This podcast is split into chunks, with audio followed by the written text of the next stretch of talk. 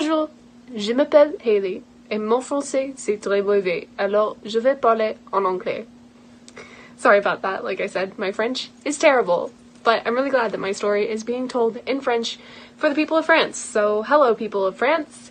Hello, Lionel. Thank you so much for covering my story. When I was six years old, I was lost in the woods for two and a half days in Arkansas in the United States. So, enjoy that story. Merci. À bientôt. Bonjour à tous, c'est Lionel. Je suis ravi de vous retrouver aujourd'hui pour une affaire de disparition mystérieuse, totalement inconnue en France, donc 100% inédite. La disparition mystérieuse de Ellie Zega. Comme vous l'avez vu en introduction, Ellie a eu la gentillesse de nous faire un message vidéo spécial, donc c'est pas rien.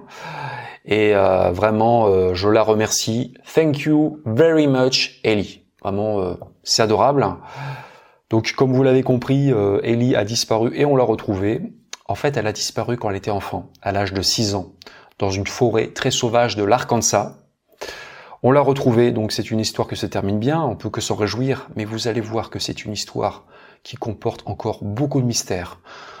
Ellie, elle a vécu une expérience incroyable. D'ailleurs, je vous invite vraiment à regarder l'émission euh, jusqu'au bout, hein, parce que il va y avoir des surprises. Il va y avoir aussi des éléments euh, en exclusivité, des photos qui proviennent des affaires de Ellie, de sa famille. Vous allez voir notamment une photo qui est vraiment euh, extraordinaire, euh, vraiment très énigmatique, qui est vraiment incroyable et qui fait possiblement basculer ce dossier dans le surnaturel. Voilà. Mais bon, c'est vrai que c'est un dossier euh, dont je voulais vous parler parce que c'est une histoire qui, qui, regroupe tout ce que j'aime. C'est-à-dire, il y a, il y a la nature sauvage, États-Unis, il y a l'aventure, il y a le mystère, il y a le côté enquête, il y a le côté survie aussi, vous allez voir. Il y a vraiment, c'est vraiment, euh, c'est pour ça que j'ai vraiment eu un coup de cœur énorme pour cette histoire. J'ai vraiment voulu vous la faire connaître. Parce que moi, depuis mes débuts 2016-2017, euh, souvent, euh, voilà, je vous ai fait découvrir des histoires euh, nouvelles, des histoires inconnues. vous les entendez souvent après chez d'autres youtubeurs, mais souvent vous les découvrez par mon biais. Voilà. Et ça va être encore le cas aujourd'hui, je pense. Aujourd'hui, c'est une émission un peu spéciale qui est vraiment dédiée à mes fans de la première heure, enfin mes fans, façon de parler, ceux qui me suivent depuis mes débuts, mes lecteurs, aussi mes premiers spectateurs sur Nurea. Euh, on en reparlera à la fin de Nurea d'ailleurs. C'est une émission un peu à l'ancienne qui ressemble un peu à ce que je faisais à mes débuts. Voilà. Maintenant, c'est vrai que je, comme vous l'avez remarqué, je varie les formats. Je fais des choses beaucoup plus courtes par moment, euh, plus rythmées, avec plus de montage. Je tente des choses. Euh, voilà, j'essaie de m'adresser un peu à, tous les publics, voilà, parce qu'il y en a qui aiment bien les, les choses courtes. Mais là aujourd'hui, ça va être plutôt une vidéo longue, euh, qui va être plutôt euh, un rythme cool. Voilà, on est là entre amis vraiment. Euh, bien entendu, les autres sont les bienvenus, hein, mais bon, c'est vrai que ça risque de surprendre peut-être mes nouveaux abonnés qui m'ont découvert par le biais de mes, mes, dernières vidéos. Voilà, je peux aussi faire des, des, émissions un peu longues, qui ont un rythme un peu plus cool, où on prend le temps de, de raconter les choses. Et cette histoire mérite vraiment qu'on prenne le temps. Voilà, on va quand même avancer parce que euh, faut pas que ça mette trois heures pour démarrer. Donc je vais faire comme d'habitude, je vais d'abord vous présenter les faits. Donc comme d'habitude, j'ai reconstitué cette histoire à partir des articles de presse, à partir des interviews données par Elie Zega aussi. Attention, je n'invente rien. De toute façon, euh, je n'invente jamais rien dans mes livres ou dans mes vidéos. Hein. Euh, j'ai souvent les articles de presse, vraiment j'ai toutes les informations. Donc voilà, je vais vraiment vous raconter comment se serait passé les faits. Et ensuite, il y aura une partie commentaires et analyse, comme d'habitude. Et il y a des choses à dire sur cette histoire. Mais ne tardons pas, on va tout de suite démarrer avec la présentation des faits. Donc c'est une histoire qui est donc 100% inédite, en exclusivité, rien que pour vous, sur ma chaîne, Lionel Camille, disparu. Donc on va remonter en 2001, fin avril 2001. Et on va partir loin d'ici, on va partir aux États-Unis, dans le sud des États-Unis, dans l'État de l'Arkansas. L'Arkansas, c'est donc un État rural et très conservateur du sud des États-Unis. Il borde le fleuve Mississippi et c'est un État relativement peu peuplé. Il fait partie des États les moins urbanisés des USA. C'est un État euh, très préservé, il y a beaucoup de montagnes, des espaces sauvages, des rivières, des grottes. Et dans cet état, la nature, elle est tellement belle qu'on surnomme l'Arkansas The Natural State, l'état naturel. Donc cette histoire démarre à Fayetteville. Fayetteville, c'est une ville de 60 000 habitants à 220 km au nord-ouest de Little Rock, la capitale de l'Arkansas. Little Rock, c'est d'ailleurs célèbre parce que en fait, Bill Clinton était originaire de ce coin-là. Bill Clinton qui a fait parler de lui un peu plus aussi pour d'autres raisons par la suite. Mais c'est un autre sujet. Voilà. Donc, en avril 2001, il y a une famille qui vit à Fayetteville. C'est la famille Zega. Kelly et Steve Zega. Kelly et Steve, ils sont mariés depuis environ 10 ans. Ils sont tous les deux dans la trentaine et ils mènent une vie euh, normale. Euh, ils travaillent tous les deux. Kelly, elle occupe un poste directrice adjointe des communications dans une association universitaire. Steve, il est lui avocat dans l'armée, la garde nationale, qui est l'armée de réserve aux États-Unis. Et en dehors des heures de travail, les égats, ils s'occupent essentiellement de leur fille. Ils ont une fille de 6 ans qui s'appelle Ellie. Ellie, elle a les cheveux longs et châtains, euh, c'est une gamine qui est adorable, et euh, elle fréquente le jardin d'enfants. Voilà. Comme beaucoup de fillettes de son âge, elle déborde de vitalité. Elle est pleine de vie, euh, voilà, c'est une petite fille, normale. Donc on est le dimanche 29 avril 2001. Et ce dimanche-là, Ellie, elle est gardée par ses grands-parents maternels. Les grands-parents de Ellie, ils adorent la nature. Ce sont un peu des écolos. Et lorsqu'ils ont du temps libre, ils vont souvent faire de la randonnée comme ça, dans les bois, en montagne. Et comme il fait très beau ce dimanche-là, eh ben ils se disent que c'est l'occasion idéale pour eux d'emmener Ellie. Ils veulent profiter de cette belle journée pour faire découvrir le monde naturel à leur petite fille. Donc les grands-parents de Ellie, en fait, euh, ils se disent, eh ben, tiens, on va, on va l'emmener faire une balade dans une forêt qui est assez proche de Fayetteville, la forêt nationale d'Ozark. C'est environ une heure de route de Fayetteville, euh, du côté est, située dans le comté de Newton et d'une superficie de 4700 km, la forêt nationale d'Ozark, elle est réputée pour ses bois sauvages parsemés d'impressionnantes falaises. Et les monts Ozarks sont considérés comme l'une des régions les plus accidentées et les plus sauvages des États-Unis, entre les Appalaches à l'est et les montagnes rocheuses à l'ouest. Les monts Ozarks sont vraiment une région euh, très hostile. Donc ce dimanche, les grands-parents de Ellie partent avec elle en voiture en direction de la forêt nationale d'Ozark. Et vers 11h du matin, ils garent leur véhicule sur un parking en terre au bord de la route numéro 5, pas très loin du départ du Whitaker Point Trail. C'est un sentier extrêmement populaire. Trail en anglais, ça veut dire sentier. Ce sentier, il n'est pas très très long, il fait seulement 4,7 km aller-retour, mais il est extrêmement populaire. Pourquoi il est populaire? Parce qu'en fait, il mène un promontoire rocheux nommé Hawksbill Crag. Quand vous êtes sur ce promontoire rocheux, en fait, vous pouvez admirer la vue qui est grandiose. Vraiment, il y a un panorama qui est exceptionnel. Vous avez vraiment une vue incroyable sur les collines boisées environnantes. Donc là, c'est vraiment très très sauvage. Vous êtes vraiment en pleine nature là. Et euh, voilà, en gros, Oaksby Crag et puis euh, Whitaker Point, c'est pareil en fait. On va faire simple.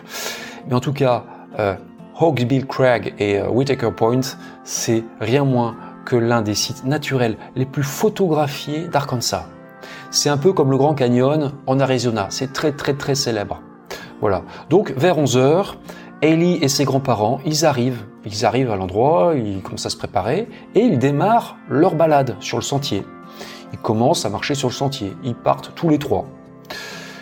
Ce jour-là, Ellie, elle porte la tenue suivante, elle porte un t-shirt blanc avec euh, marqué NASA, un short noir et au pied elle a des tennis. Voilà. Vous voyez une photo d'époque. Vraiment, ce sont des photos euh, qui sont vraiment euh, très rares. Hein. Précision technique sur ce sentier. Comme je vous ai dit, le, le Whitaker Point Trail, c'est pas un sentier qui est très très long, il est assez court. Il n'est pas d'une difficulté extrême, mais il n'est pas facile non plus. Il n'est pas facile. Il faut faire très attention aussi parce qu'en fait, le sentier, il longe une falaise qui surplombe la forêt. Vous êtes environ 60 mètres au-dessus euh, de la cime des arbres, donc il ne faut pas s'approcher du bord hein, parce que Il y en a qui ont essayé et qui ont eu des problèmes, comme dirait l'autre. Non, il y a déjà eu des cas d'accidents mortels, donc faut faire attention.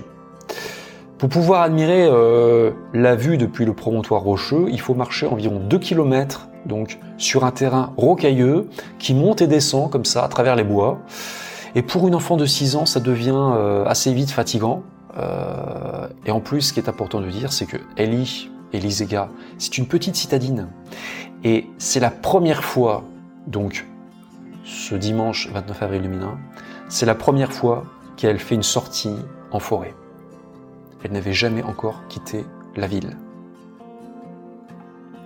Donc c'est la première fois que Ellie marche en forêt. Et bon, c'est la première fois qu'elle sort de sa zone de confort, on pourrait dire. Et elle apprécie moyennement l'expérience. Au bout d'un peu plus d'un kilomètre, sur le Whitaker Point Trail, vous passez près d'une petite cascade. Cette cascade, vous envoyez une photo. C'est une photo véridique hein, des lieux.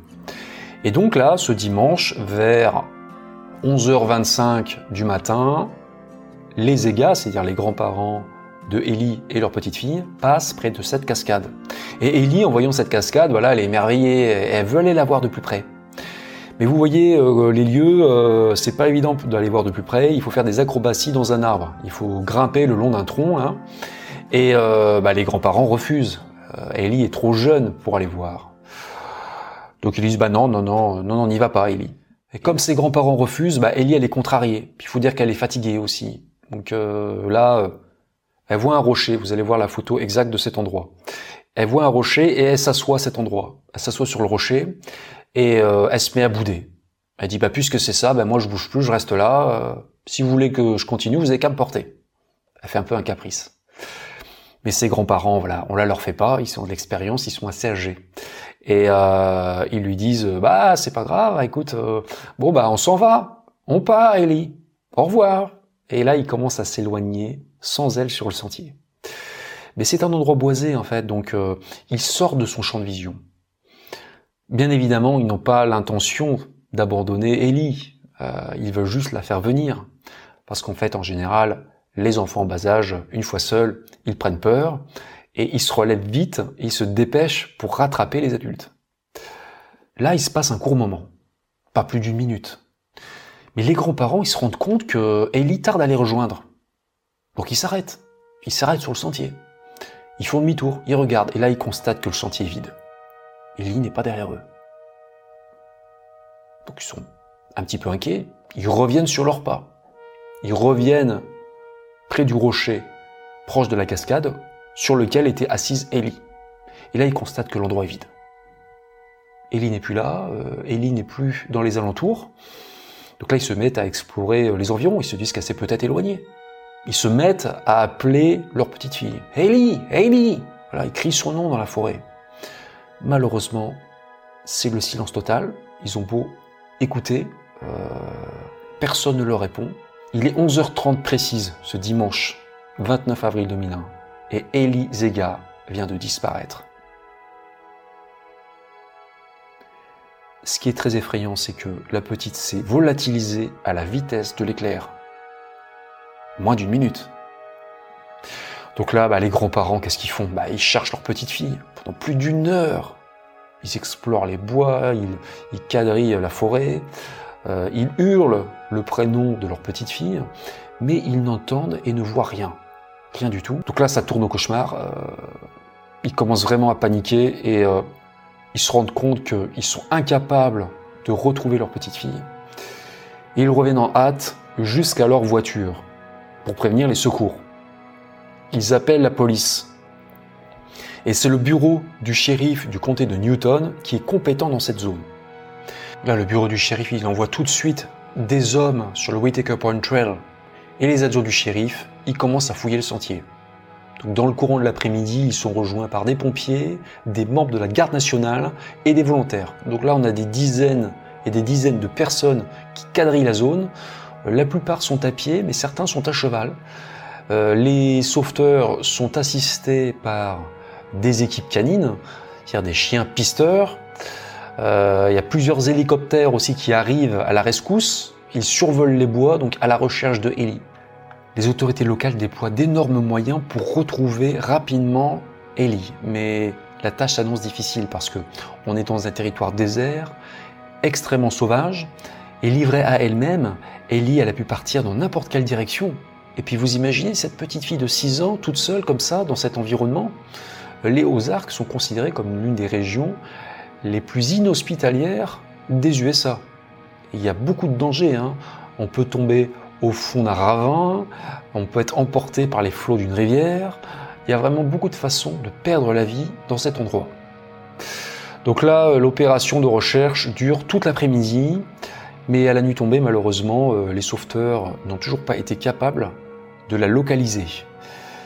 Steve et Kelly Zega, ses parents, euh, ont été prévenus et ils sont sur place. Ils sont sur place, ils sont rongés par l'angoisse. Les grands-parents de Ellie, ils souffrent eux en plus d'un gros sentiment de culpabilité. Ils se disent que c'est leur faute. Voilà. Ils peuvent pas s'empêcher de se sentir responsables du drame. Tout le monde en fait, tout le monde, hein, que ce soit euh, les policiers, euh, la famille, les bénévoles, se demande euh, comment la fillette va survivre seule dans les bois. Elle n'a pas d'eau, elle n'a pas de nourriture. Et même si l'altitude des Ozarks est assez modeste, parce que Whitaker Point Trail, il culmine environ 579 mètres, c'est pas les montagnes rocheuses, mais bon, les températures baissent énormément la nuit, hein, même au printemps. Donc à l'obscurité, les recherches terrestres sont suspendues, mais dans la soirée, les hélicoptères continuent à survoler la forêt et les appareils en fait sont équipés de caméras thermiques. Vous savez ce que c'est hein, si vous regardez mes émissions. Des équipements euh, qui sont capables euh, de détecter toute trace de chaleur au sol. Euh, il faut savoir qu'un animal ou un être humain dégage de la chaleur et théoriquement ils peuvent être repérés depuis le ciel. Il n'y a pas de science exacte, mais bon, théoriquement, on doit pouvoir les repérer. Malheureusement, voilà, les hélicoptères ne voient rien. Les policiers sont quand même assez inquiets à cause d'un détail. Je vous ai parlé tout à l'heure de chiens renifleurs, de chiens pisteurs, qui avaient été amenés sur le site. Et des chiens renifleurs ont trouvé dans la forêt l'odeur de Ellie. Ils ont suivi sa piste olfactive et ils l'ont suivi jusqu'à une route. Donc là, autant vous dire qu'on se demande si l'enfant n'aurait pas été enlevé, emmené à bord d'un véhicule. Donc là, c'est l'angoisse, c'est l'angoisse. Autant vous dire que pour Kelly et Steve Zega, les parents de Ellie. Euh, c'est vraiment l'horreur. Ils passent une très mauvaise nuit. On est maintenant donc le lundi 30 avril 2001, donc le lendemain. L'opération de recherche et de sauvetage, Search and Rescue, qui est dirigée par le shérif du comté de Newton, redémarre dès le lever du jour. Il traîne pas. Depuis la veille, en fait, euh, on parle beaucoup de la disparition de Ellie euh, dans la région on en parle beaucoup. Et ce fait divers, ça a ému beaucoup de monde. Il y a de nombreuses personnes qui ne connaissent pas personnellement euh, Ellie, euh, ni les EGA, qui viennent proposer leur aide. Et euh, certains renoncent même à aller au travail pour aider les recherches. Donc vraiment, il y a, vraiment un bel élan de solidarité. Ce jour-là, ce lundi, il y a maintenant plus de 200 personnes qui ratissent le périmètre le long du Whitaker Point Trail et aussi autour de Hawksbill Crag, c'est-à-dire le fameux promontoire rocheux. Euh, le shérif considère qu'elle est certainement dans cette zone. Toute la journée encore, on cherche Ellie, on la cherche partout, mais le soir, c'est le même constat d'impuissance qui s'impose. Ellie reste introuvable. Donc là, ça commence à devenir très inquiétant parce que déjà, où est Ellie? Euh, Est-ce qu'elle est toujours dans cette forêt? À se demander. Hein Et est-ce qu'elle est encore vivante? La dernière question angoissante qui se pose, c'est est-ce qu'elle va survivre une deuxième nuit dehors, toute seule comme ça, dans le froid, la solitude? Donc pour ses proches, euh, c'est une nouvelle nuit blanche qui se profile. Ils vont pas dormir beaucoup encore. Et euh, et il n'ose imaginer ce qui se passera si jamais Ellie croise la route d'un animal sauvage. Parce qu'il faut savoir que dans la forêt nationale d'Ozark, euh, il y a des ours noirs par exemple. Il y a des ours noirs, des black bears, mais il y a aussi des lions des montagnes, mountain lion, qu'on surnomme aussi cougar. Ce sont des bêtes carnivores hein, euh, qui feraient qu'une bouchée d'une enfant de 6 ans. Donc voilà, une nouvelle nuit passe, donc maintenant la nuit du lundi au mardi passe. On est maintenant le mardi 1er mai 2001 et les battues reprennent, reprennent aux premières lueurs de l'aube, comme les jours précédents. On assiste encore à une grosse opération de recherche et de sauvetage dans la zone. Mais comme je vous disais, en fait, l'affaire a fait beaucoup de bruit dans la région. Il y a, il y a beaucoup de gens du coin euh, qui en parlent. Et il y a deux habitants du coin qui s'appellent Little James et William Jeff Villains qui se mettent en tête de retrouver Ellie. Ce sont deux bons gars du coin qui connaissent parfaitement la région. Ils connaissent la forêt comme le creux de leurs mains et ils ont l'intuition qu'en fait Ellie, elle est possiblement le long de la Buffalo River, la rivière Buffalo, à quelques kilomètres à l'est de sa dernière localisation connue. Vous voyez ça sur la carte. Donc James et Villains, ils en parlent aux autorités, mais bon, euh, ces dernières ne croient pas que Ellie soit dans cette zone, parce que c'est trop loin du, lieu de sa disparition. Et surtout, c'est très difficile d'accès. On en reparlera plus tard. Le shérif du comté de Newton qui coordonne l'opération, lui, préfère concentrer ses recherches à l'ouest, vers le sentier et Oaksby Crag. Avec James et Evelyn, bah, ils décident donc d'y aller seuls. Ils se disent, bah, c'est pas grave, nous, on va aller voir quand même. Donc, ils partent tous les deux. Ils se rendent tous les deux sur place, comme ça, à dos de mulet. Euh, vous allez voir une photo euh, de James et Evelyn qui sont sur leur monture.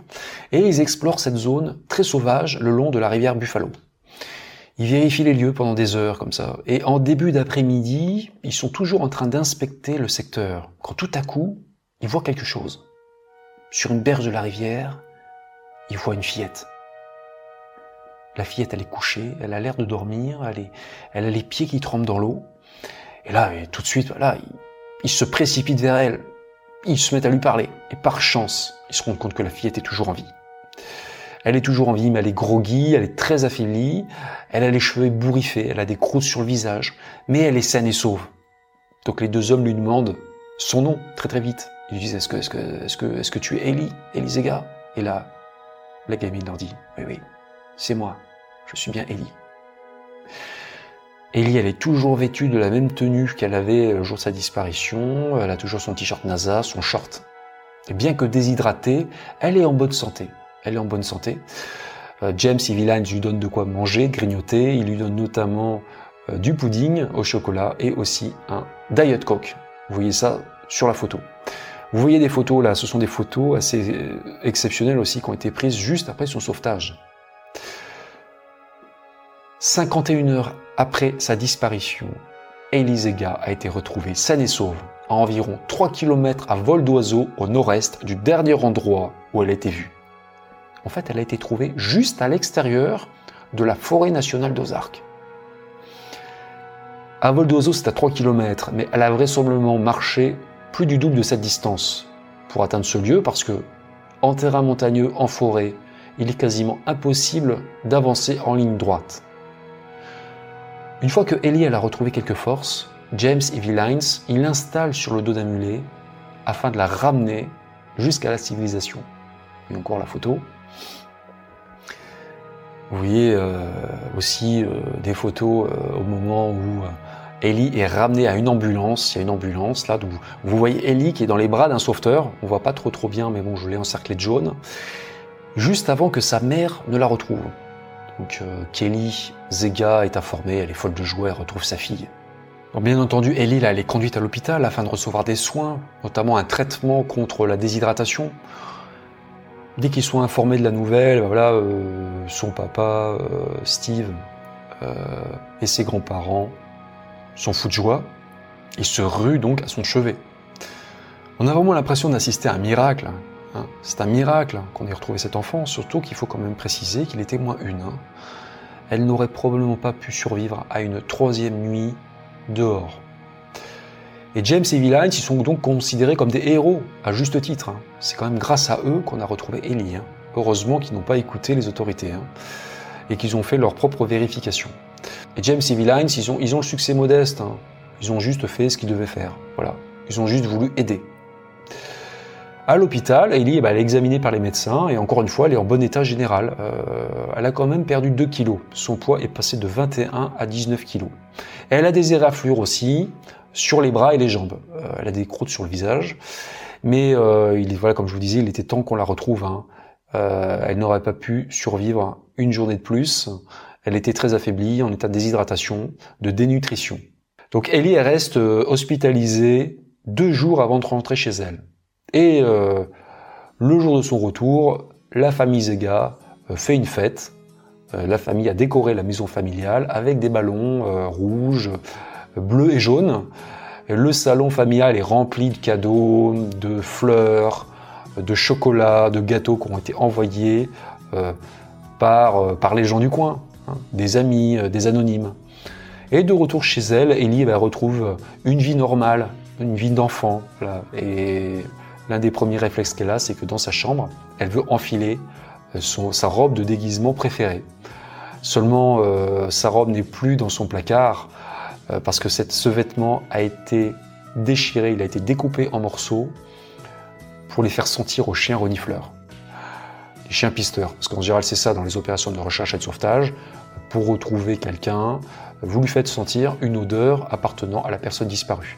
Et donc là, les secours s'étaient servis de cette robe de déguisement euh, il s'en était servi, il avait découpé en morceaux pour le faire sortir aux équipes canines.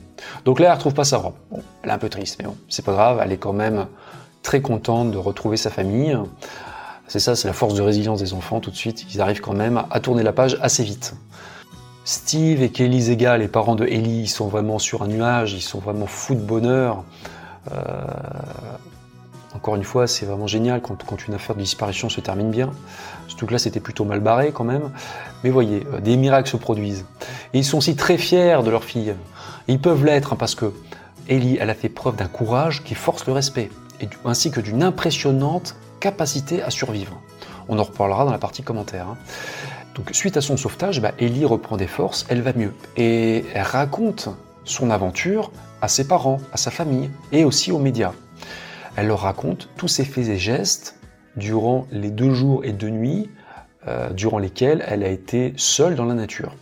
Et vous allez voir que son récit réserve pas mal de surprises. Je vais maintenant vous présenter les événements du point de vue de Ellie, comment les faits se seraient passés selon elle. Nous allons donc revenir au dimanche 29 avril 2001 vers 11h30 du matin. Donc euh, Ellie et ses grands-parents arrivent près de la petite cascade. Ellie veut voir la cascade, euh, ses grands-parents refusent, donc là Ellie s'assoit sur un rocher près de la cascade et elle se met à bouder. Elle dit bah puisque c'est ça, moi euh, j'irai pas plus loin, vous avez qu'à me porter. Donc là les grands-parents voilà ne veulent pas céder au chantage et euh, lui disent bah non bah c'est pas grave, on continue. Ils lui disent bah on, y va, on y va Ellie, au revoir, on s'en va. Bien entendu, leur intention n'est pas d'abandonner Ellie, mais de l'inciter à les suivre. Et c'est apparemment ce que Ellie tente de faire. Très peu de temps après le départ de ses grands-parents, elle se relève et elle veut les suivre. Mais le problème, c'est que au printemps, dans la forêt nationale d'Ozark, la végétation est très très dense. Ça fait vraiment un véritable rideau de verdure, surtout pour un enfant de petite taille comme ça. Et donc euh, très très vite, Ellie ne voit, ne voit plus rien, elle ne voit plus ses grands-parents, elle ne les entend plus. Le pire, c'est qu'en plus, Ellie, elle ne sait même plus trop quel chemin ont pris ses grands-parents. Parce que sur le sol forestier, elle voit deux voies possibles. Il y a le sentier normal euh, du Waitakere Point Trail à gauche, et il y a un autre sentier, enfin c'est un sentier de gibier en fait, emprunté par les animaux, et euh, il passe de chaque côté d'une espèce de rangée d'arbres, et dans son esprit d'enfant, les deux sentiers se rejoignent un peu plus loin. Sans trop réfléchir, Ellie s'engage sur l'un des sentiers, mais elle se trompe. Elle ne s'engage pas sur le Whitaker Point Trail, mais sur un sentier de gibier donc. À cet instant, elle l'ignore encore, mais elle vient de se perdre. Et tout ça s'est passé en quelques secondes. Ellie commence à s'enfoncer comme ça dans les bois en espérant rejoindre ses grands-parents. Seulement, elle, ne fait que s'éloigner un peu plus d'eux. Autour d'elle, il n'y a rien d'autre que les arbres. Euh, Ellie, elle appelle à l'aide. Hein. Elle appelle ses grands-parents, elle, hurle leur nom, mais elle n'obtient que le silence pour toute réponse. Là, elle se perd très très vite. Donc là, Ellie commence à errer seule dans les bois. Je pense que ses grands-parents sont pas passés possiblement très très loin d'elle, hein, mais bon, euh, tout s'est passé très très vite. Et c'est vrai qu'on peut se perdre très très vite dans la nature, et encore plus lorsqu'on est un enfant en bas âge comme ça. Donc Ellie, elle hurle le nom de ses grands-parents, elle les appelle à l'aide, mais personne ne lui répond. Donc là, elle commence à errer dans les bois. Pendant des heures, elle n'arrête pas de marcher. Et Ellie va d'ailleurs reconnaître plus tard, devenue adulte, qu'elle a commis une erreur à ce moment-là. C'est vrai que si elle était restée sur place, près de la cascade, elle aurait été très rapidement localisée. On reparlera comme ça de conseils de survie un peu plus tard euh, dans la partie commentaire. Si elle était restée sur place, elle aurait, euh, elle, n'aurait pas disparu, tout simplement. Après sa séparation avec ses grands-parents, comme je vous disais, euh, Ellie va pas cesser de, de, bouger, de se déplacer énormément. Et là, c'est incroyable. Elle va même réussir à descendre la falaise, une falaise qui fait 60 mètres. Hein. Comme je vous l'avais dit plus tôt, il y a une ligne de falaise comme ça euh, à cet endroit qui longe le Whitaker Point Trail. Le terrain est très très escarpé. C'est très dangereux. Ce qui est très étrange quand même, c'est que Ellie, qui ne connaissait pas les lieux, elle n'était jamais venue à cet endroit, elle va trouver le seul endroit où l'on peut descendre de la falaise. Elle trouve le seul chemin permettant de descendre dans la vallée. C'est assez incroyable. Et sans trop savoir comment, Ellie, va finir par atteindre la rivière Buffalo, à plusieurs kilomètres du lieu de sa disparition, à l'est. Vous voyez ça sur la carte. Et là, son instinct va lui dire de rester à proximité de l'eau. On peut dire que la maturité euh, de Ellie est assez exceptionnelle pour son âge, hein, parce qu'en plus, comme elle n'est pas sûre que l'eau soit potable, elle va s'abstenir d'en boire. Par ailleurs, pareil, elle va éviter de manger euh, ce qu'elle trouve dans la nature, euh, parce qu'elle a peur, pareil, de s'intoxiquer, de tomber malade. C'est le principe de précaution, voilà. Ce qui est dingue, c'est que du haut de ses 6 ans, Ellie, elle a en tête un plan qui est digne des meilleurs experts en survie, alors qu'elle y connaissait euh, pas grand-chose. Hein. Son plan, en fait, c'est de longer la rivière jusqu'à un pont, de trouver une route et de suivre cette route jusqu'à une station-service. C'est ce que Ellie a déclaré dans une interview. C'est ce qu'elle voulait faire étant enfant. Donc c'est quand même assez incroyable, je veux dire. Euh... Ellie, elle a disparu vers 11h30 ce dimanche, et le soir, elle est toujours seule dans la forêt nationale d'Ozark. Et là, elle comprend qu'elle va devoir passer nuit dehors. Elle se doute que des gens la cherchent. Elle a vu des hélicoptères passer dans le ciel. Mais elle leur a fait des signes, mais malheureusement, personne ne l'a vue. Pourquoi? Parce que, rappelez-vous, elle avait un t-shirt blanc, et sans doute une couleur trop neutre pour être repérée depuis les airs. Donc là, euh, voilà, elle se dit, bah, je vais devoir euh, dormir comme ça à l'extérieur dans la nature. Mais elle est intelligente parce que Ellie, elle a l'intuition que si elle veut être repérée, il faut pas qu'elle reste à couvert sous les arbres. Il faut qu'elle dorme dans un lieu dégagé. Et elle choisit un lieu assez insolite. Elle se dit, bah tiens, je vais aller dormir sur la rivière, parce qu'il y a des rochers là sur la rivière Buffalo. Je vais aller dormir sur un des rochers là. Comme ça, je serai bien en vue. Il faut encore qu'elle réussisse à atteindre un rocher. Donc là, elle saute de rocher en rocher. Ce sont des eaux vives hein, quand même, c'est quand même euh, une rivière un peu sauvage. Hein. Et à un moment donné, elle glisse, elle perd l'équilibre, elle tombe à l'eau. Elle a un coup de bol, elle réussit quand même à remonter sur un rocher, sur un gros rocher là. Et elle décide de dormir là cette nuit. Euh, elle enlève ses vêtements, elle est trempée, elle enlève ses chaussures, elle enlève ses chaussettes pour les faire sécher. Et voilà, elle, elle décide de dormir là. Il faut savoir qu'au mois d'avril, en Arkansas, les journées peuvent être assez chaudes, mais, mais la nuit, les températures baissent. Ce soir-là, euh, ce dimanche soir, euh, Ellie a froid et commence à grelotter. Elle était vêtue que d'un t-shirt et d'un short. Elle avait laissé son sweat dans la voiture de ses grands-parents. Elle n'avait pas apporté non plus son doudou, et là c'est assez euh, attendrissant. Elle va se servir d'une de ses chaussettes comme doudou, comme objet de consolation, et c'est vrai que c'est quand même euh, assez euh, formidable de voir la capacité d'adaptation de l'être humain. C'est vraiment, c'est quand même assez euh, impressionnant.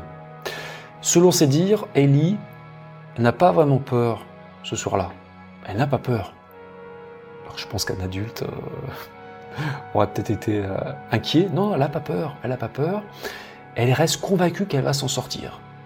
Elle connaît déjà le concept de mort pourtant, mais bon, elle dit, elle se dit qu'elle va s'en tirer. Cette nuit-là, euh, Ellie ne dort pas très très bien parce qu'elle a froid et puis elle est aussi gênée par les hélicoptères. Elle voit les hélicoptères passer, elle les entend passer. Puis il y a le bruit de la rivière aussi, donc elle dort pas très très bien. On est maintenant le lundi 30 avril 2001 au matin et lorsqu'elle se réveille, Ellie, elle espère n'avoir fait qu'un mauvais rêve. Malheureusement, elle se rend compte qu'elle est toujours perdue, seule, dans la forêt nationale d'Ozark. Toute la journée, elle recommence à errer le long de la rivière Buffalo mais elle ne croise personne toujours. Elle n'a croisé personne depuis la veille. Et là, euh, c'est compréhensible parce que les secours sont en train de la chercher très très loin, dans le périmètre du Whitaker Point Trail, à des kilomètres de sa position réelle. Ellie, euh, elle n'a rien mangé et bu depuis la veille et elle se sent affaiblie. La journée file et le soir, Ellie s'apprête à passer sa deuxième nuit dehors. Ellie va passer une deuxième nuit à la belle étoile, mais en observant la forme des nuages autour de la lune, comme le lui avait expliqué un jour sa mère, Ellie elle a l'impression qu'il va pleuvoir. Elle prend donc la décision de dormir dans une grotte. Une grotte pas très très loin de la rivière Buffalo. Elle se réfugie dans une grotte. Et dans cette grotte, euh, elle va se lier d'amitié avec une chenille qu'elle va surnommer Tache Blanche. Pourquoi? Parce qu'elle a deux points blancs sur la tête. Ellie va ensuite sombrer dans le sommeil et euh, elle se rappellera d'aucun rêve cette nuit-là. On est maintenant le mardi 1er mai 2001. Ellie quitte son abri de fortune dans la matinée. Et là, Ellie, elle est vraiment à bout de force. C'est vrai qu'elle a rien mangé depuis, euh, depuis le dimanche. Et elle reste près de la rivière, euh, là près de la rivière Buffalo. Elle est vraiment euh, dans un état de déshydratation. Elle est en état d'hypoglycémie. Et là, elle commence à avoir des hallucinations. Elle commence à voir des flamants roses. C'est ce qu'elle a déclaré dans une interview. Elle a clairement des hallucinations visuelles. Elle se sent très faible et elle passe le plus de son temps à se reposer comme ça. Et donc elle est en train donc de se reposer sur une berge de la rivière Buffalo quand Little James et William James Villains la trouvent par hasard en début d'après-midi. Ellie est donc secourue 51 heures après sa disparition, un peu in extremis, mais elle est bel et bien en vie. Voilà, vous venez de découvrir comment les faits se seraient passés du point de vue de Ellie Zega, donc du point, du point de vue de l'enfant rescapé. Mais c'est loin d'être terminé. Euh, vous allez maintenant découvrir des informations supplémentaires qui font vraiment basculer cette histoire de survie dans quelque chose de très étrange. Dans un épisode de Deadline, un magazine d'information américain diffusé sur NBC et présenté par Rob Statford, Elisega, elle a fait une révélation stupéfiante sur son aventure dans la forêt nationale d'Ozark. Elle a raconté que, quelques secondes à peine après s'être perdue sur le Whitaker Point Trail, le dimanche 29 avril 2001, elle aurait rencontré une autre petite fille dans les bois. Et là, vous voyez un document exceptionnel. Ce que vous voyez, c'est un dessin qui a été fait par Ellie, peu de temps après avoir été secourue, de la petite fille qu'elle aurait rencontrée dans la forêt. Donc c'était une petite fille de 4 ans, euh, nommée Alicia, c'est comme ça qu'elle s'est présentée. Et donc c'est une petite fille qui est apparue juste après que Ellie se soit perdue. Elle est apparue comme ça, euh, brusquement, comme sortie de nulle part dans les bois. Ellie a donné une description assez précise de cette petite fille. Donc euh, elle avait 4 ans, elle avait les cheveux noirs, plutôt longs, les yeux bruns, elle portait un manteau rouge, et là c'est un détail assez troublant, assez bizarre, apparemment elle avait une lampe torche. C'est ce qu'a dit Ellie, mais elle n'a pas été capable de donner plus de précision. Dans son souvenir, elle avait une lampe torche. Autrement dit, un objet euh, dont sort un rayon de lumière. C'est troublant, c'est très troublant. Par la suite, les deux fillettes auraient été inséparables. Ellie n'aurait pas arrêté de suivre Alicia à travers les bois. En clair, euh, Alicia aurait guidé à travers la forêt. Et Alicia aurait même diverti Ellie durant toute son odyssée comme ça dans la forêt. Les deux fillettes auraient chanté ensemble, elles se seraient même raconté des blagues. En fait, euh, Alice aurait en quelque sorte veillé sur Ellie. Alicia aurait aussi, par exemple, euh, apaisé Ellie lorsqu'elle ressentait de l'inquiétude. Et là où c'est vraiment euh, très étonnant, très surprenant, c'est que Alicia aurait même aidé Ellie à descendre la falaise. Rappelez-vous, Ellie a descendu la falaise au seul endroit où c'était possible de le faire. Et Ellie a raconté qu'en fait Alicia se mettait même devant elle pour éviter qu'elle ne tombe en fait. Se mettait en protection devant elle. Donc c'est très très troublant. Autre fait curieux, Alicia, elle aurait subitement disparu à l'instant même où Ellie aurait été secourue, euh, parce que James et Villains, les deux hommes qui ont sauvé Ellie, n'ont vu aucune autre petite fille au bord de la Buffalo River. Elle a disparu aussi vite qu'elle était apparue en fait, et euh, c'est très très troublant parce que à part Ellie, personne n'a vu cette petite fille. Euh, qui était Alicia était-elle seulement réelle aussi? Il faut se poser la question. Est-ce qu'elle n'était pas seulement dans l'esprit de Ellie? Ou alors, euh, est-ce qu'il n'y aurait pas une explication surnaturelle? Il faut, poser la question. Nous passerons revue toutes ces explications dans la partie commentaires et analyse. En tout cas, que l'on croit ou non en son témoignage, l'histoire de Elisega, elle reste extraordinaire au sens littéral du terme, c'est-à-dire qu'elle sort de l'ordinaire. Pour moi, les disparitions d'enfants qui se terminent bien sont les plus belles, parce que ça n'est malheureusement pas toujours le cas. Conscient d'avoir eu énormément de chance de retrouver sa fille indemne, Kelly elle a fait preuve vraiment de beaucoup de gratitude envers ceux qui ont participé aux recherches. Elle s'est toujours sentie très redevable envers tous les bénévoles. Euh, il y en a beaucoup qui sont venus aider. Et il y en a même qui ont perdu leur emploi euh, parce qu'ils avaient refusé d'aller au travail pour pouvoir participer aux recherches. Pour rendre un petit peu de ce qu'on leur a donné, en fait, bah, Kelly et Steve Zega, les parents de Ellie, ils se sont depuis 2001 beaucoup investis euh, dans une organisation qui s'appelle Team Hope, qui vient en aide aux parents d'enfants disparus en Arkansas. C'est une structure qui est placée sous l'égide du National Center for Missing and Exploited Children, qui est une référence aux USA. Aujourd'hui, euh, Zega, elle est devenue, selon toute apparence, une jeune femme très équilibrée. Elle a aujourd'hui 25 ans, elle vit à New York et elle travaille dans le cinéma.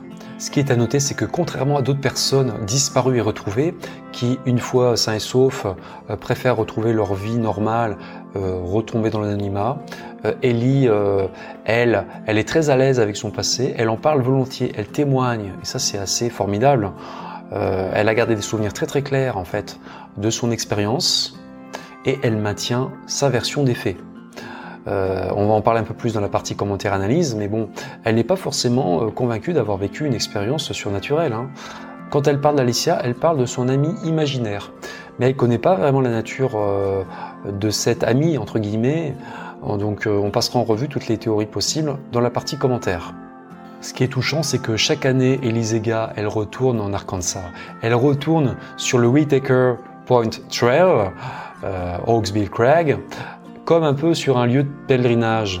Et chaque année, elle revient à cet endroit où elle a vécu cette expérience incroyable. Et elle revient aussi près de, près de la fameuse cascade où elle s'était volatilisée étant enfant. Et ce qui est vraiment chouette, c'est que cette cascade, elle a été baptisée Haley Falls en son honneur, la cascade de Haley. Voilà, c'est la fin de la présentation des faits. On va maintenant passer à la partie commentaires et analyse. Donc je vais commencer par dire que je suis fasciné par cette histoire. J'adore cette histoire, au cas où vous l'auriez pas compris. J'espère qu'elle vous plaît aussi. Et elle vous réserve encore pas mal de surprises. Ne, partez pas, vous allez voir. Euh, si vous aimez euh, l'inexpliqué, euh, le paranormal, il y a encore des informations nouvelles qui vont arriver. Moi, je vais vous dire franchement, je suis très impressionné par Elisega, parce que quand on voit le comportement qu'elle a eu étant enfant, ça suscite l'admiration. À seulement 6 ans, elle a montré un sens de la survie et une force mentale hors du commun. Qui l'eût cru, hein, parce que c'est vrai que c'était une petite citadine, elle n'avait jamais mis les pieds dans une forêt avant, elle était un peu capricieuse, elle est peut-être sans doute euh, un peu gâtée, je pense, mais euh, là, chapeau quoi, c'est incroyable ce qu'elle a fait. Euh, moi, j'ai presque envie de dire qu'elle s'en est mieux sortie que certains adultes dans sa situation. Ce qui est dingue en plus, c'est que bah, cette petite fille n'avait pas fait de formation en survie, hein, en milieu hostile, mais elle avait un, plan parfait. Suivre une rivière, trouver un pont, euh, récupérer une route, suivre cette route jusqu'à une station-service. C'est exactement le genre de conseil qu'on donne aux adultes euh, s'ils se perdent dans la nature comme ça. petit conseil, prenez des notes si vous regardez. c'est ce qu'il faut faire. Faut, si vous êtes perdu comme ça en forêt ou même dans un lieu sauvage, vous suivez une rivière euh, de l'amont vers l'aval, voilà. Et souvent, vous arrivez à un pont et effectivement, hein, euh, vous pouvez trouver une route. Il faut savoir aussi que les gens, depuis la nuit des temps, ont tendance à construire près des rivières, près des cours d'eau. Vous avez peut-être plus de chances de tomber près d'une maison. Il faut quand même faire preuve d'honnêteté intellectuelle. Il faut reconnaître que Ellie a eu beaucoup de chance quand même. Parce que premièrement, elle n'a rencontré aucun prédateur ou animal sauvage durant toute son aventure.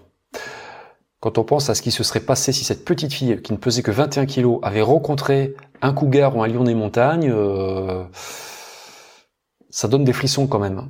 Et puis, euh, deuxièmement, euh, Ellie a échappé à beaucoup de périls. Hein. dans cette région reculée des Ozarks. C'est une région très inhospitalière. Hein. C'est pas un jardin d'enfants. Ellie a réussi, par exemple, à descendre une falaise à pic, au seul endroit où c'était praticable. Hein. Elle n'avait pas de corde ni de matériel. C'était plutôt risqué. Euh, et quand on étudie les choses de manière objective, on se rend compte que Ellie a quand même fait des erreurs. Euh, on va reparler de conseils en matière de survie. J'ai fait récemment une petite vidéo donc à destination des parents pour les jeunes enfants, euh, des conseils pour éviter de disparaître dans la nature. C'est lorsqu'un enfant se perd dans la nature. voilà, il y a quelques règles basiques à suivre. Vous trouverez le lien de cette vidéo dans la description de cette vidéo pour ceux qui ne l'ont pas vu. Et l'un des premiers conseils, c'est de rester au, même endroit. Voilà. Et là, Ellie, elle a fait tout le contraire elle est partie. C'est vrai que, comme je vous disais précédemment, si Ellie était restée à l'endroit où elle s'est perdue, euh, elle aurait été retrouvée très très vite, très très très vite. Là, elle a fait le choix de partir. Donc, elle a quand même commis une erreur. Donc là, Ellie, elle a fait une première erreur en ne restant pas sur place, en partant, mais elle en a fait d'autres erreurs. Hein. Deuxième erreur, elle a dormi euh, sur un rocher au milieu de la rivière. Là, elle a pris un risque énorme encore. En cas de crue soudaine, euh, je ne sais pas si un orage s'était déclenché s'il y avait eu un lâcher d'eau, parce qu'il y avait peut-être un barrage en amont, je sais pas, n'importe quoi, euh, elle aurait été emportée par les flots. Donc là, elle a eu beaucoup de chance. Elle a eu beaucoup de chance de s'en sortir. Troisième erreur, elle n'a pas bu. Elle n'a rien bu. Elle n'a pas osé boire. Et je pense qu'au bout d'un moment, euh, elle aurait peut-être dû essayer de boire. Euh, peut-être pas de l'eau de la rivière, de l'eau boueuse, mais de l'eau de pluie par exemple, de l'eau de pluie. Je sais pas ce qu'elle a croisé une source, mais bon, elle aurait pu trouver de l'eau propre quelque part, je sais pas moi, une flaque euh, sur des rochers. Euh, bon, il peut y avoir des parasites dans l'eau, mais bon, l'idéal c'est de pouvoir euh, filtrer l'eau, faire bouillir l'eau. mais bon, il y avait rien de tout ça. Elle n'avait pas d'équipement avec elle. Je pense qu'à un moment donné, il aurait fallu vraiment qu'elle boive, qu'elle tente de boire quelque chose, parce qu'on peut guère survivre plus de trois jours sans boire.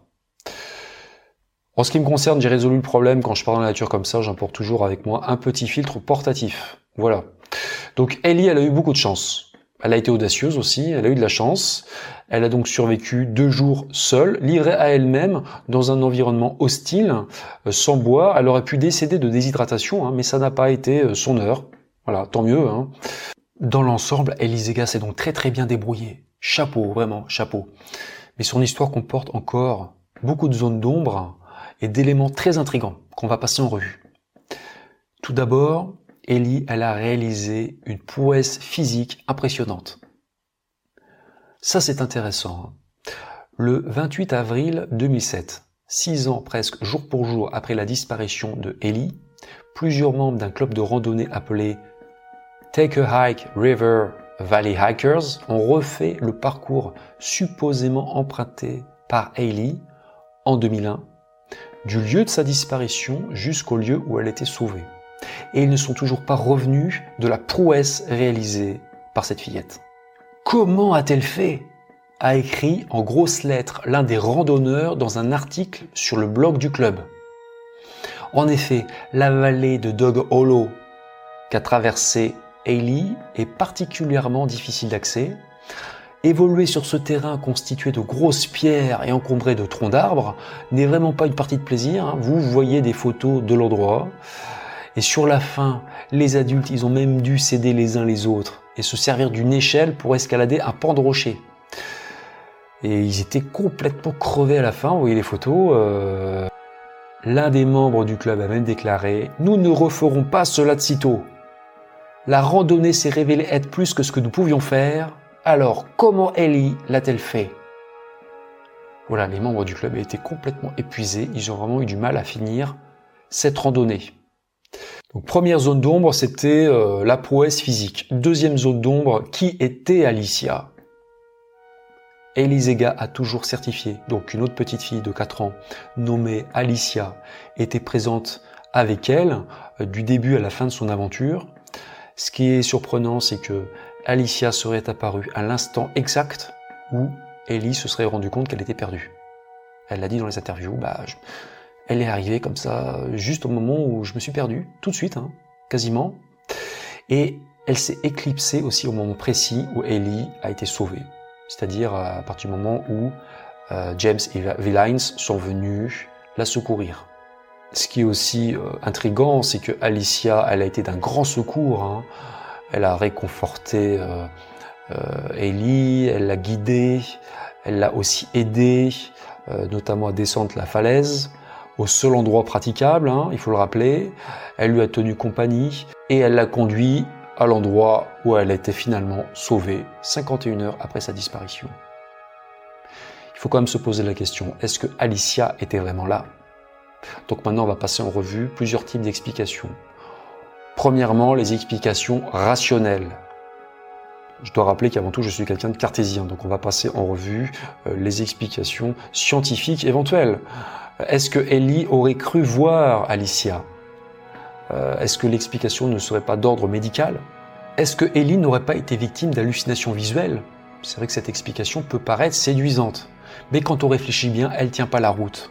Parce que Ellie a commencé à observer son amie, entre guillemets, Alicia, dès qu'elle s'est vraiment en l'espace de quelques minutes. Et bien avant de souffrir de véritables hallucinations visuelles. Rappelez-vous que Ellie a raconté qu'elle avait vu des flamants roses. Elle a vu des flamants roses, mais deux jours plus tard. Bon, ce qui est important de dire, c'est que quand Ellie parle d'Alicia encore aujourd'hui, elle emploie souvent le terme d'ami imaginaire, parce qu'elle ne sait pas comment l'appeler autrement. Euh, c'est vrai que certains enfants qui se sentent seuls s'inventent parfois volontairement ou involontairement des amis comme ça. Mais dans le cas d'Ellie, elle n'a jamais eu d'amis imaginaires avant cette aventure et elle n'en a jamais eu par la suite non plus. Ça a été un cas unique. Est-ce que le psychisme de Ellie n'aurait pas fabriqué Alicia dans une sorte de mécanisme psychologique de survie? Euh, on sait que dans certaines situations critiques, de vie ou de mort, euh, certaines personnes, telles les alpinistes ou les victimes d'attentats, sentent une présence invisible euh, qui vient leur apporter du soutien et du réconfort. Est-ce que Alicia était réelle? Est-ce qu'elle n'était pas que dans la tête de Ellie Est-ce que ça n'était pas qu'une chimère mentale quelque part? Voilà, donc ça c'était les explications rationnelles. Donc on va parler maintenant euh, d'explications alternatives, qui relèvent du surnaturel, du paranormal. Euh, comme je le dis souvent, je suis un esprit cartésien, mais je suis ouvert sur ces questions. Je n'ai pas d'idée arrêtée, en tout cas je ne fais pas partie euh, des sceptiques qui rejettent tout en bloc aveuglément. on va revenir au cas de Ellie. Comme je disais, c'est rare que des personnes disparues témoignent comme ça. Euh, et euh, Ellie, elle est très à l'aise dans ses baskets. Euh, elle n'a aucun mal à raconter tout ce qui s'est passé, mais elle n'a pas d'idée non plus définitive sur Alicia. Elle l'appelle son amie imaginaire parce qu'elle ne sait pas comment l'appeler autrement. Et certains lui disent bah tiens tu veux faire un ange gardien par exemple, un ange gardien. Effectivement, cette petite fille a été là à ses côtés du début à la fin, et c'est peut-être grâce à elle qu'elle s'en est sortie. Euh, certains croient aux anges gardiens. Est-ce que Élie a eu affaire à un ange gardien? Euh, Moi, le sujet des anges gardiens, c'est un sujet qui me, passionne, qui me fascine aussi. Euh, je ne sais pas si les anges gardiens existent. En tout cas, j'aime l'idée qu'ils puissent exister. ces êtres comme ça, de lumière, bienveillants, qui sont là pour vous épauler, pour vous sortir de mauvais pas. C'est une très très belle idée, je pense. Il y a beaucoup de gens aussi qui croient fermement en l'existence des anges gardiens. Et je me permettrai sûrement pas de me moquer d'eux, parce que je, fais un peu partie de ces personnes, on va dire. Et euh, voilà, il y a beaucoup de témoignages partout dans le monde. Hein.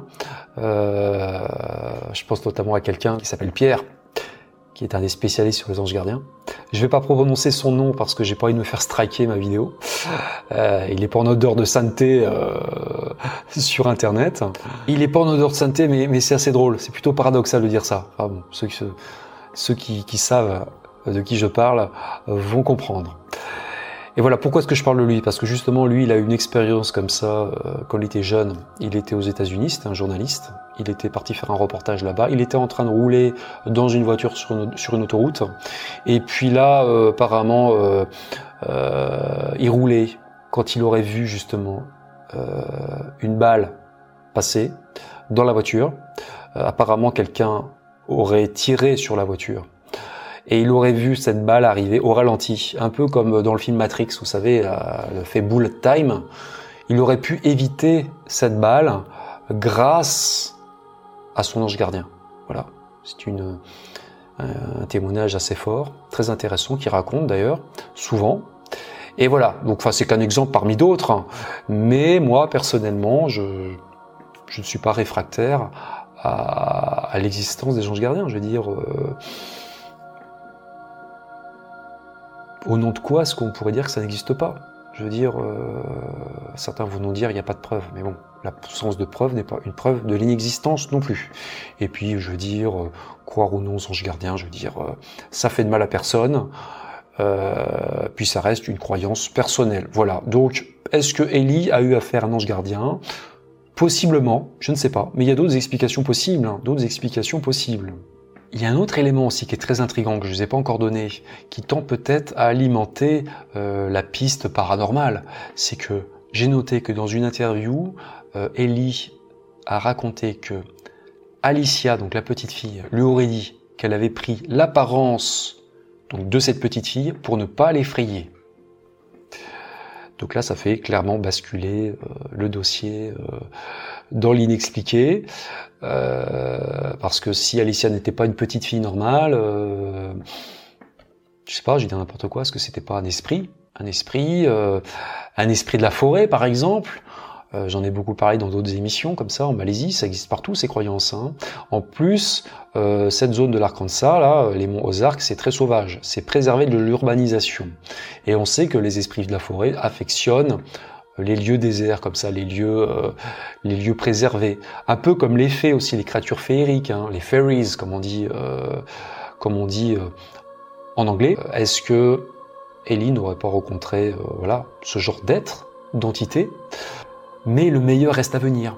Je vous ai gardé le meilleur pour la fin. Je vous avais dit de rester jusqu'à la fin parce qu'il y aurait des informations euh, jusqu'à la fin. Je vous ai déjà expliqué que Elisega, euh, son cas avait été traité dans une émission euh, télévisée américaine assez célèbre sur NBC qui s'appelle Dateline NBC.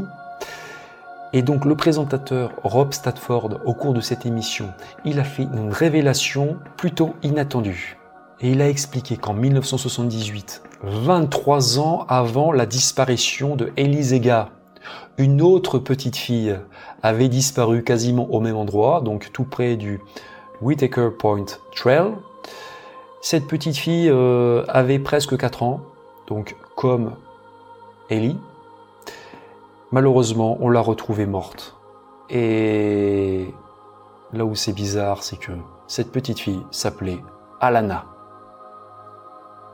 Alana, Alicia.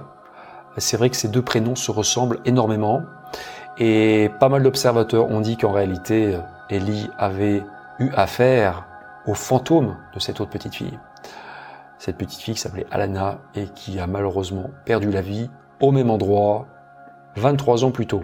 Je vais revenir sur un dernier détail. Rappelez-vous, euh, pareil, dans une interview, Ellie Zega a raconté que euh, Alicia avait une lampe torche elle n'a jamais été capable d'expliquer ce que c'était vraiment. Est-ce que euh, est-ce qu'il n'y avait pas de la lumière qui sortait d'Alicia? Est-ce que cette lumière était d'origine naturelle ou pas? Voilà, il faut, se poser la question. Et si elle n'était pas d'origine naturelle, était-elle d'origine surnaturelle euh, voilà, c'est encore, c'est une question sans réponse. Ça va être un peu frustrant pour vous, c'est vrai, mais euh, voilà, c'est un faisceau d'indices qui laisse à penser que euh, Elisega a vraiment vécu une expérience hors du commun qu'on ne parvient pas à expliquer.